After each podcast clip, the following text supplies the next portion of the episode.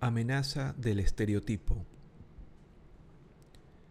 El temor a que, si nos sale algo mal, los demás lo utilicen como prueba para reforzar sus prejuicios, puede provocar ansiedad y hacer que aumenten las probabilidades de fracaso.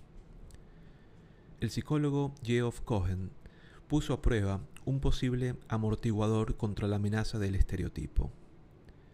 Pidió a estudiantes blancos y negros de 12 años que invirtiesen 10 minutos varias veces al año en escribir sobre algo a lo que dieran mucho valor, la familia o la música, por ejemplo.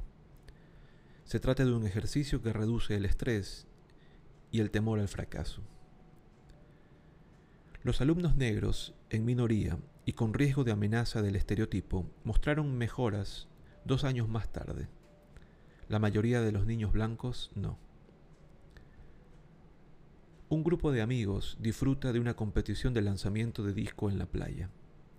Cuando una de las chicas dobla el brazo, lista para lanzar, en su mente baila la idea de que los chicos del grupo piensan que las chicas no saben lanzar. Su creencia es, por supuesto, una generalización.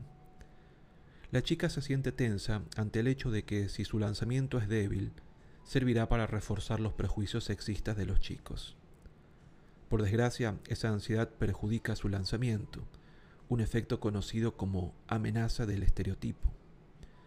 Este fenómeno fue bautizado así por Claude Steele y Joshua Aronson en 1995, después de descubrir que los participantes negros obtenían peores resultados en una prueba de inteligencia cuando se les decía que era un test de capacidad en lugar de informarles que se trataba de una investigación sobre la manera de resolver problemas.